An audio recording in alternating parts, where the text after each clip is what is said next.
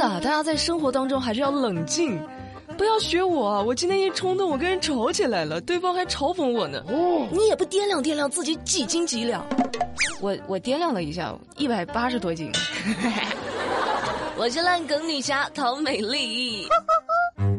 有没有山东的朋友，能给我寄点煎饼吗？我就想尝尝到底是什么滋味能让人十来斤十来斤的吃。哦，说三月九号在河南安阳。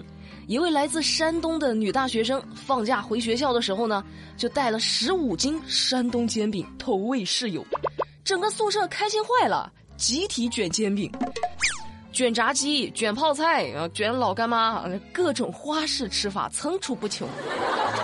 这女生就说了：“之前我给我的室友们带过十斤煎饼，一天就吃光了。这次我多带点儿，带了十五斤，希望能够满足室友的胃口。”我的天哪，这到底得有多好吃啊！我有个朋友，他也想吃，而且我听说煎饼的神奇之处就是几乎什么菜都可以卷着吃，卷猪蹄、卷牛肉、卷卷卷卷卷馒头、卷包子，哈，煎饼卷万物，对呀，神奇的操作。我不是说煎饼，我是说下面这位大姐这个操作太神奇了。三月八号在四川成都，一位大姐呢。在一家超市和人家售货员吵起来了，吵着吵着还开始动手了，把售货员打倒在地。人倒地之后，这大姐突然开始说自己是无辜的，然后就开始自己扇自己耳光，狂扇，一巴掌接一巴掌的。我的天哪，对自己下狠手啊！哦，那到底是怎么回事呢？他俩吵啥呢？原来是大姐之前买了个戒指，现在拿回来想改个样式，售货员呢就表示说。你这都已经买定离手了，改不了，不好意思啊。再然后，这大姐突然情绪激动，于是就发生了先把人打倒，再狂扇自己耳光这一幕。最后，大姐被警察叔叔带走了，售货员也被送到了医院。唉，也不知道怎么说这事儿啊，因为我看有网友就评论说，大姐可能也是因为生病了，控制不住自己的情绪才动手的。但是不管怎么回事啊，不管是不是真的。被打的售货员他总是假不了啊，他是无辜的呀。世界如此美好，让我们多一点温柔，好不好？好。但有时候吧，网络那一头温柔的小姑娘也不一定是真的。上海的单身男青年小王的同事张某，看小王单身了这么长时间了，就好心给他介绍对象，把自己的表妹介绍给了他。这表妹的照片啊，看起来是清纯漂亮。小王很快就动心了，和表妹展开了网恋。之后，表妹呢就先后以各种借口跟小王借钱，什么家里出事儿啦，自己生病啦，什么没带钱呐，前前后后是借了三万多块钱。我的钱就交给你了。再然后，介绍人张某就离职了，表妹也联系不上了。小王一想，不对劲儿，我可能被骗了。报警之后，面对真相，小王差点崩溃了。根本就没有什么美女表妹，所谓的表妹其实就是张某假扮的。小王看着表妹青春靓丽的照片再看看油腻的张某，最后知道真相的我眼泪掉下来。那目前张某呢是已经被拘留了，案件正在进一步办理当中。好家伙！除了好家伙，我都不知道该说些啥。现在的人都那么喜欢网恋的吗？哎，你们网恋，你告诉你图啥呢？哎，你你要真这么喜欢网恋，你看我行吗？我萝莉音、御姐音、蜡笔小新音，我都可以哈，满足你一天换三个女朋友的愿望。这网上的姑娘不能找啊，十个里边九个丑。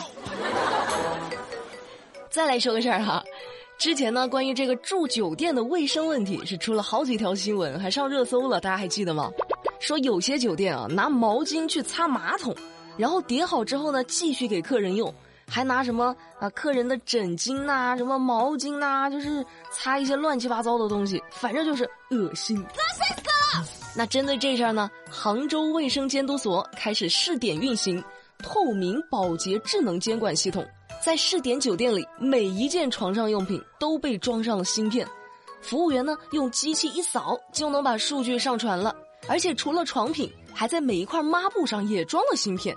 如果说保洁阿姨用擦手池的抹布去擦马桶，那这个芯片就会发出警报啊，要严格遵守，专布专用啊，该是哪儿的布就用来干嘛，你不要搞混了。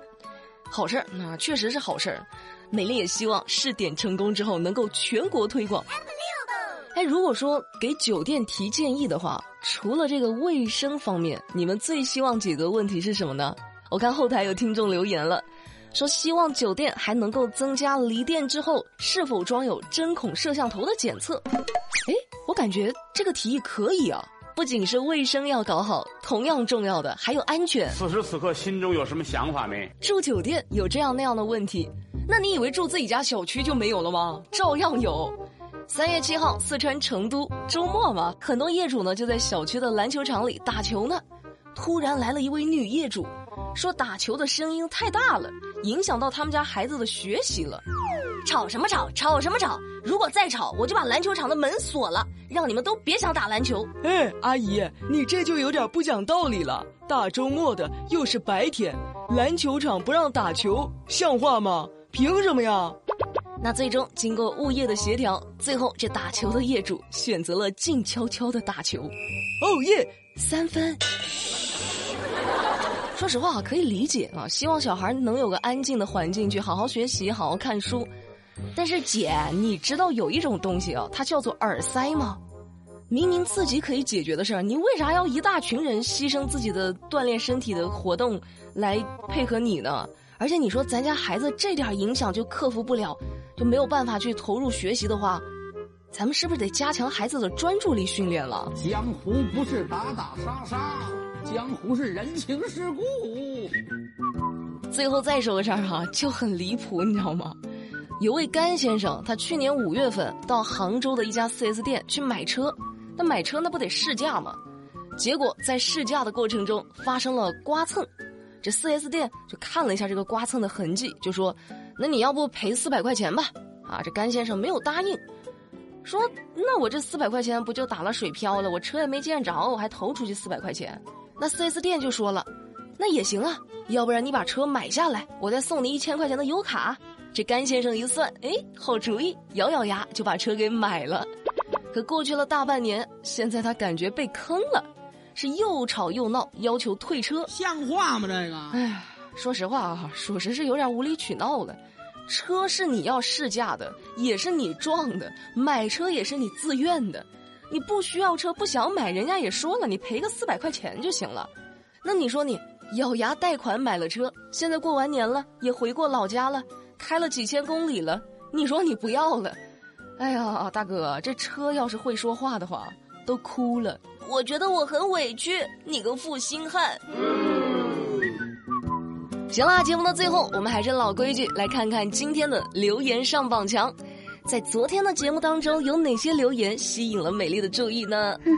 首先是一位叫做凤凰的听众，他说：“美丽呀，你什么时候找男朋友？我都为你着急了，我都有男朋友了，了不起，好了不起。”还有一位叫做等我三年的听众，他给我留言说：“自从隔壁楼建起来之后，窗户就没有了阳光。”房间一天到晚都要开灯，阴气十足，经常心里害怕。每次害怕的时候，我都会打开美丽说，听着美丽阳气十足的声音，我的心里才不会害怕。合着你拿我来辟邪是吗？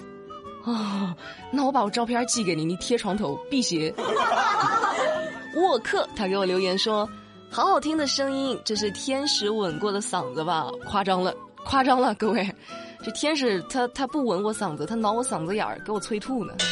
最后上榜的是一位尾数是 O T C 的听众，他给我留言说：“美丽十年老粉前来报道，读读我的评论呗。”妹妹，我刚参加工作呢，我刚毕业不到三年呢，这咋咋咋就十年老粉了呢？这我初中的时候你就关注我呀。好啦，那今天的节目美丽就跟你们聊到这啦。